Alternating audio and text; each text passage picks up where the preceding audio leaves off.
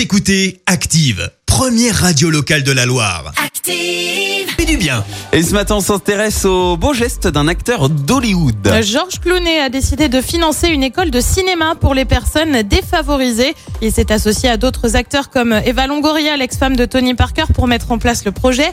Concrètement, dès l'année prochaine, l'école devrait ouvrir ses portes et compter deux classes. L'école devrait fournir une formation pratique, mais aussi des accès aux professionnels du secteur et des offres de stages dédiés. Ça va ouvrir du côté de Los Angeles. Georges Clooney a expliqué son choix. Notre objectif, euh, c'est de mieux refléter la diversité dans notre pays. Cela signifie euh, qu'il faut commencer tôt. Ça signifie créer des programmes d'enseignement secondaire euh, qui enseignent aux jeunes la caméra, le montage, les effets visuels, le son et toutes les possibilités de carrière que cette industrie a à offrir.